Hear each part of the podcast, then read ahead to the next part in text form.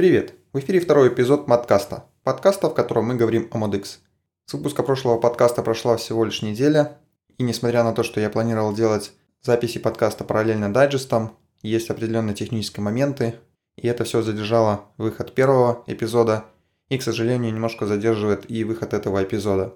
Тем не менее, с э, первой публикации ситуация с подкастом улучшилась, многие сервисы уже заапрувили подкаст, в том числе iTunes, Evercast и другие популярные сервисы для прослушивания подкастов. Даже ВКонтакте подкасты, которые сейчас в бета-версии, они тоже уже добавили э, модкаст в свои подборки. И в скором времени можно будет услышать модкаст и ВКонтакте. Теперь же, как и в прошлом выпуске, давайте обсудим новости, которые случились за прошедшие две недели. Фейл Воеводский добавил pull request, в котором предложил добавить в ядро ModX биндинги, которые уже всем давно известны по PDO Tools. Это биндинги для подключения файла и для подключения кода inline и несколько еще других. У меня есть сомнения, что этот pull request примут, потому что есть вопросы по безопасности, особенно в частности подключения файлов. И к тому же э, в третьей версии удален биндинг Eval, который позволял запускать произвольный код из TV, что в принципе было очень небезопасно. А тоже касается и биндингов файл. Inline, в принципе, довольно безобидный, но подключение файла его исполнение может существенно нанести вред, если это использовать неправильно, либо реализация будет недостаточно проверена с точки зрения безопасности. Тем не менее, посмотрим, к чему это приведет и что ответят тот же Джейсон, либо Марк, либо другие участники разработки. Из хороших новостей, э, третья версия ModX будет минимально требовать э, версию PHP 7.0, это минимальная версия, то есть э, при установке через композер эта версия будет требоваться и установка, скорее всего, прервется, если у вас будет версия ниже седьмой версии.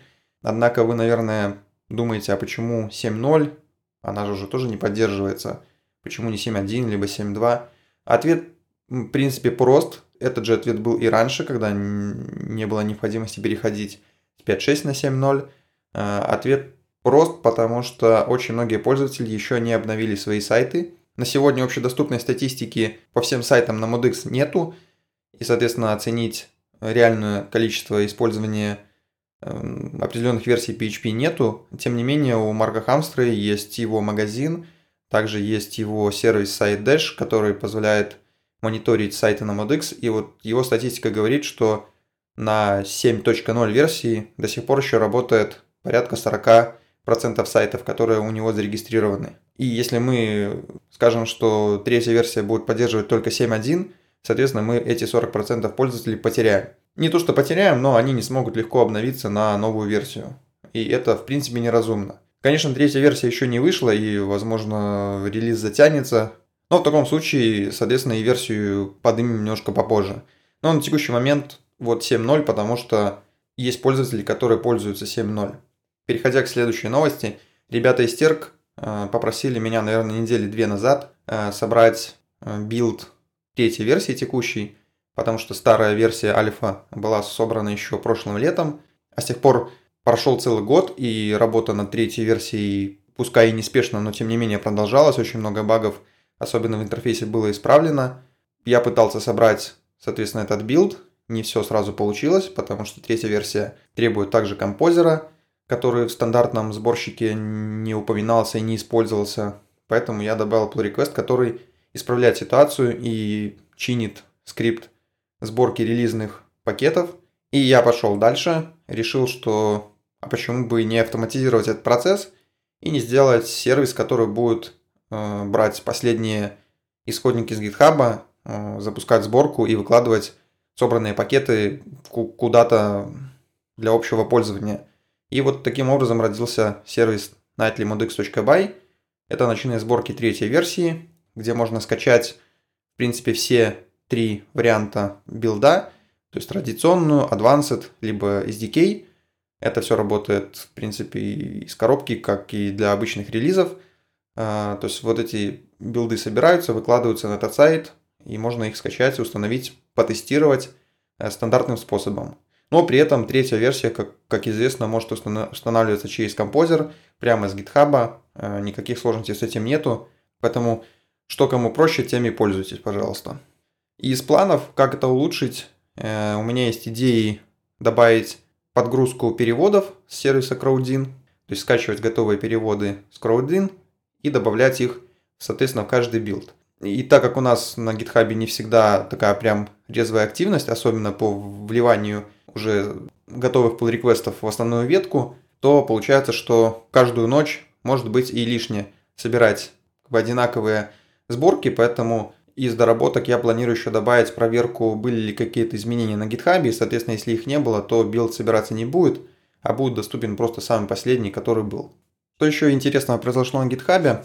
Я не стал это упоминать в дайджесте, потому что это довольно курьезный случай и на самом деле мелочь, но в подкасте, наверное, имеет смысл это упомянуть, потому что был добавлен pull request, и он, в принципе, заапровлен, который менял фразу «доброй ночи» на английском на правильный формат. Потому что good night по-английски не совсем корректное выражение, и вот его ребята изменили на более правильное. Ну и я в прошлом подкасте обещал, что Джейсон сделает какую-то работу, и на тот момент мало было что известно. А, вот к этому моменту, когда я записываю этот подкаст, деталей стало чуть больше. Из новостей следует отметить то, что Джейсон уже в принципе сконвертировал основные классы и модель и сделал это загрузку классов моделей по PSR 4, то есть больше не нужно будет писать никаких там require once в файлах, чтобы подключить какой-то класс и так далее. То есть все классы разнесены в свои файлы, соответственно, все подключаются к композерам. Достаточно только автолоад подключить, и все классы будут уже доступны. Соответственно, все классы в namespace, все как положено, все по фэншую. Последнее, что я слышал, это что он закончил порядка 30% конвертировать процессоры – у него был небольшой перерыв на помощь с выкладыванием нового сайта modx.com. Вы уже, наверное, его видели. А, как заметил Василий Нумкин в чате, по факту, по факту Джейсон делает, по сути, ту же самую работу, только со своей стороны.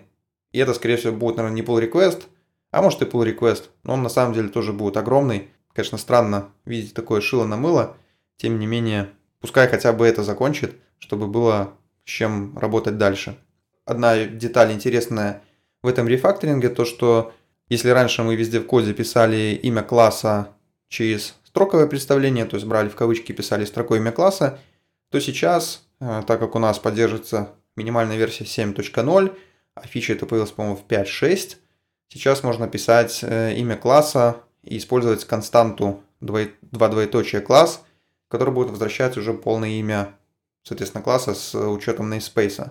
И все вот эти вот инициализации классов теперь следует делать именно вот таким вот образом.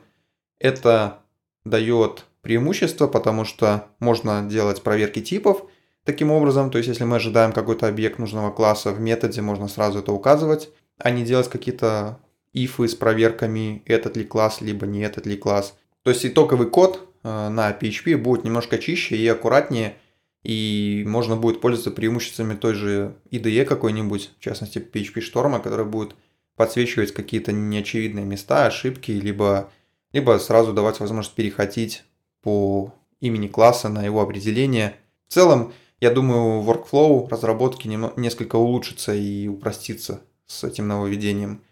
Ну а теперь давайте поговорим немножко о новостях, которые случились в сообществе. А, случилось новостей немного, но они в целом были интересные. Из э, самого интересного, что случилось, это у Василий Нумкин добавил упоминание пользователей на сайте modux.pro, как это работает и на том же Хабре в принципе. То есть сейчас можно либо в заметке, либо в комментарии написать значок собачки, add, как в e-mail, и после этого появится список э, с доступными именами пользователей, и можно будет выбрать какого-то конкретного пользователя, Э, написать какое-то предложение с его упоминанием, ну и после публикации этой заметки либо комментария этот пользователь получит уведомление на почту. И, соответственно, будет иметь возможность отреагировать. Особенно это удобно, если в трейде каком-то, либо под какой-то заметкой ты в комментариях не участвуешь, но тебя спрашивают, и ты можешь присоединиться и дать какой-то ответ. Ну и пока тестировали эти нововведения после выхода заметки, выяснилось, что есть определенные нюансы – очень много пользователей было с неправильными либо незаполненными юзернеймами, либо с ошибками. Это все усложняло обработку всех вот этих вот упоминаний на сайте, поэтому сообщество немножко почистили. Всех пользователей, которые не проявляли активность сообщества больше года, заблокировали, чтобы они не мешали работе этой функции. Также Василий обновил свои компоненты. Один из них это стартовая тема, основанная на CSS фреймворке Bootstrap. Он теперь обновился до четвертой версии, соответственно, обновился этот компонент и обновились все компоненты, которые использовали его в качестве зависимостей. То есть это и PDO Tools, и MSearch 2, и, и Office, и какой-то еще, который я забыл. Дополнительно еще в MSearch 2 добавилась возможность правильно работать с ценами, которые были изменены плагинами. То есть, если раньше пользовали какой-то компонент, например, для скидок, и этот компонент во время работы менял цены у товаров, применяя скидку, соответственно, цифра становилась у товара другая, то при этом MSearch продолжал использовать исходную цену товара и показывал в том же слайдере с ценами не, не совсем актуальные значения. То есть он показывал либо больше, либо меньше. Вот с этим обновлением теперь MSearch 2 умеет отслеживать все вот эти изменения цен, которые были применены другими плагинами, и, соответственно, он меняет значение слайдера с ценами к актуальным цифрам. Дополнительно также вышел новый JVix, Особых кардинальных изменений в нем не появилось. Немножко поменялось внутреннее строение компонента. Он теперь использует в зависимости через композер. Соответственно, собирается немножко по-другому и ставится в качестве зависимости и через композер другим дополнением. То есть такие подкапотные изменения. Из интересного Илья Уткин добавил компонент лог-ротатор. Этот компонент позволяет уменьшать размер э, лог файла с ошибками э, путем отсечения какой-то части этого файла, если мы достигли лимита по размеру файла. Терк в прошлую пятницу они выпустили несколько компонентов. В частности, они выпустили большое обновление компонента SEO Tab. В нем также нету каких-то кардинальных изменений по коду и по новым фичам, но тем не менее закрыто очень много багов. То есть порядка 10 багов исправлено и где-то порядка 10 мелких улучшений внесено. И кроме обновления SEO Tab, они также выпустили компонент контекст экспорт. И судя из описания, этот компонент позволяет экспортировать целый контекст в XML и, соответственно, учитывает все вложенности. Он умеет также экспортировать дополнительно все права доступа к этому контексту и системные настройки, возможно, что-то еще. И, соответственно, потом это все можно импортнуть на новый сайт, либо э, создать на базе этого файла на том же сайте новый контекст и получить две готовые копии сайта, а потом уже работать с копией, изменять что-то дальше. К сожалению, документации по нему пока мало, то есть его можно скачать, посмотреть, как он работает, но детального описания всех его функций пока я не видел. Надеюсь, что они добавят. И следом за этим компонентом они также выпустили небольшое дополнение Point of Interest. Если на русский перевести, это точка притяжения или точки притяжения, то есть что-то вроде такого. Суть такая, что этот компонент выводит карту и на эту карту помещает какие-то точки, флажки, а эти флажки, соответственно, могут быть созданы в Modex в виде ресурсов, либо в виде каких-то данных определенного дополнения, либо, не знаю, какой-то конфиг просто. То есть вот он берет эти точки и наносит их на карту и, соответственно, их подписывает. Звучит, в принципе, просто. Документации тоже, к сожалению, особой нету. Есть небольшая в Redmi, но она такая специфическая довольно. То есть он бесплатный, его можно посмотреть, потрогать. Может кому-то пригодится, а может кто-то напишет документацию для него. Ну, с новостями вроде бы все. Теперь давайте перейдем к основной теме этого подкаста. Я расскажу о своем мнении, как можно улучшить ModX 3. Тут будет несколько пунктов, о которых стоит отдельно поговорить. Начну я с того, что текущая ситуация несколько плачевная. На это есть определенные причины. Все знают, что есть, скажем так, код-овнеры в репозитории, э, которых сейчас ровно два человека, и иногда разработка может стопориться из-за этих двух человек. Причем не из-за того, что они люди плохие, а просто потому, что есть какие-то определенные жизненные обстоятельства. Э, два человека это все-таки два человека. То есть Джейсон может быть занят какой-то своей работой, Марк может быть в отпуске, и в итоге мы получаем, что на этот период у нас репозиторий полностью замораживается, потому что некому опровить эти pull реквесты И пока с мертвой точки это не хочет никак сдвигаться. Это на самом деле проблема, и эту проблему понимаю не только я, ее, к счастью, понимают и другие люди, которые активно участвуют в жизни ModX. Это и ребята из Терк, и, и другие, в том числе интеграторы. Тем не менее, эта проблема существует. Другая проблема это то, что в свое время, когда уже начали делать активно третью версию, было, было принято решение стараться максимально сохранять обратную совместимость третьей версии со второй. И в итоге это вылилось в то, что сейчас третья версия – это, по сути, перекрашенная вторая версия. То есть это обычная Revolution, только с новым, э, с новым интерфейсом. Под капотом там ничего не поменялось пока существенно. Ну, может, только если Джейсон свой рефакторинг завершит, то что-то добавится новое и интересное. И... Но на этом пока все. То есть более радикального не предвидится. И на эту тему я нашел в черновиках на modx.today не новую заметку, потому что это и раньше обсуждалось. Назывался, например, она так что такое ModX 3 и что такое ModX Next. И об этом мы, кстати, с Джейсоном в свое время обсуждали. То есть я предлагал делать разделение ядра на составные компоненты и, соответственно, постепенно эти компоненты внедрять по чуть-чуть в ядро, и, соответственно, это все будет делаться быстрее. Но Джейсон сказал, что это все слишком усложнит текущий проект третьей версии, и, мол, это нужно делать в четвертой версии. Вот. А четвертая версия это подразумевает то, что нужно взять и все с нуля переписать. Но с той скоростью, с которой Джейсон делает рефакторинг третьей версии, я предполагаю, что это случится ровно никогда. Поэтому у меня есть, скажем так, может быть спорное, но тем не менее решение, как это можно исправить. Идея состоит в том, чтобы начать немножко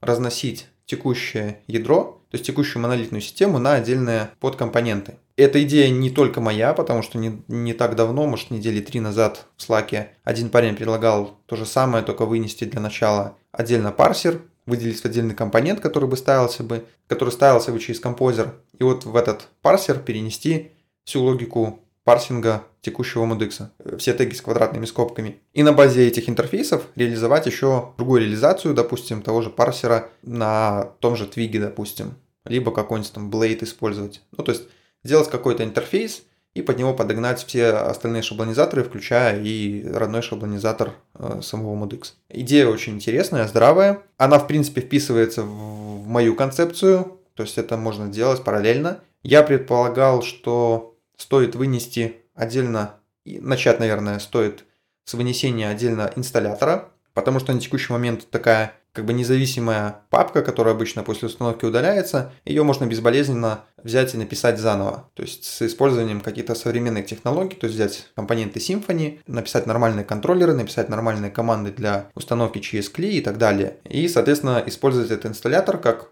вообще стороннее решение и устанавливать его через композер. Также стоит вынести все ядро, которое сейчас лежит в папке Core, то есть это вот вся модель, где находятся все классы Moodx. Эти классы тоже стоит вынести в отдельный компонент, который можно было бы подключать через композер. В этот же список стоит добавить пока не существующую часть, это API, которая должна заменить процессоры. И этот компонент тоже можно, можно уже разрабатывать с нуля и ставить как зависимость через композер и, соответственно, сделать какие-то адаптеры на первое время, которые позволят работать со старыми участками кода, но уже через новый REST API. Что это даст? Это позволит писать какие-то интерфейсы для той же админки на других фреймворках, не только на XJS. И в этот список я бы также добавил текущую папку менеджер, которая по факту тоже набор контроллеров плюс XJS. И вот этот вот менеджер текущий я бы ставил бы тоже через композер и параллельно начал бы делать еще новую админку уже на каком-нибудь другом, может быть не фреймворке, но на каком-то Vanilla JS, допустим, или, или еще что-то. То есть когда у нас будет REST API, мы можем начать делать новый менеджер, его тоже ставить через композер. Ну а весь проект, который будет в себя все вбирать, назвать, допустим, CMS, и вот в этом проекте описать базовый композер, который будет включать все эти компоненты, составляющие. Первый шаг, который позволит разделить э, ядро на составные части, и мы уже сейчас можем э, начать эти части реализовывать. То есть можно уже делать инсталлятор, можно уже делать API, и оно все будет, в принципе, работать даже с той системой, которая уже есть. И эти вещи можно делать независимо, то есть мы можем не зависеть от того же ModX LLC, можно сделать это все отдельными командами и предлагать их людям использовать. Рано или поздно под давлением сообщества тот же Джейсон будет вынужден принять это решение и его также использовать. То есть такой амбициозный, но тем не менее не совсем бессмысленный план. Но ее нельзя просто так начать делать без одного очень важного шага. С этим шагом мне помогли, вернее натолкнули на мысль, это Иван Бочкарев и Руслан Алеев и другие ребята из этой команды, когда они начали вот задавать вопросы по тому, что у нас там в пермишенах бардак, что у нас в лексиконах бардак, в частности в ключах. Так вот идея моя заключается в том, чтобы взять и написать определенную спецификацию по тем сущностям, которые в Modex используются. То есть описать, что такое чанк, что он может, что он не может, что он должен уметь, что он не должен уметь. Что такое шаблон, то есть вот взять эти сущности и по ним вот такую вот прописать такую краткую характеристику с описанием того, что они делают чтобы у, не только у пользователей, а у разработчиков было четкое представление, что эта сущность должна делать. Что это даст? Э, если мы опишем все эти сущности, и у нас будет четкая, скажем так, спецификация по всем этим сущностям, соответственно, если мы будем делать новую админку не на XJS, можно будет на этот гайдлайн ссылаться и говорить, что, ребята, вот эта сущность должна вести себя так-то и так-то. Будьте добры, пожалуйста, реализуйте. Если это все будет описано, намного проще будет будущие версии разрабатывать. Поэтому этим стоит заняться. Ну а после этого стоит, конечно, привести в порядок те же пермишины, написать, привести в порядок те же лексиконы, и вот в том же гайдлайне описать, каким образом должны эти ключи оформляться, то есть в каком, в каком формате, как они должны записываться и так далее. Я про этот проект сейчас рассказываю немножко экспромтом, поэтому звучит, возможно, сумбурно. Об этой же идее я буду рассказывать на метапе в Амстердаме. К этому времени я постараюсь немножко привести свои мысли в порядок, записать это все на слайдах, разложить по полочкам. И результатом я предполагаю полноценный roadmap, компилированный из всех тех материалов, которые на текущий момент есть. И вот если все это скомпилировать, мы можем получить очень хороший, четкий roadmap, где будет видно, что нужно сделать и в какой очередности. И это даст возможность более точно точечно привлекать людей из сообщества для работы над этим. На этом я, пожалуй, закончу. Если у вас есть вопросы, пишите мне в Telegram. Надеюсь, что вам понравилось. Ставьте лайки, подписывайтесь. Увидимся. Пока.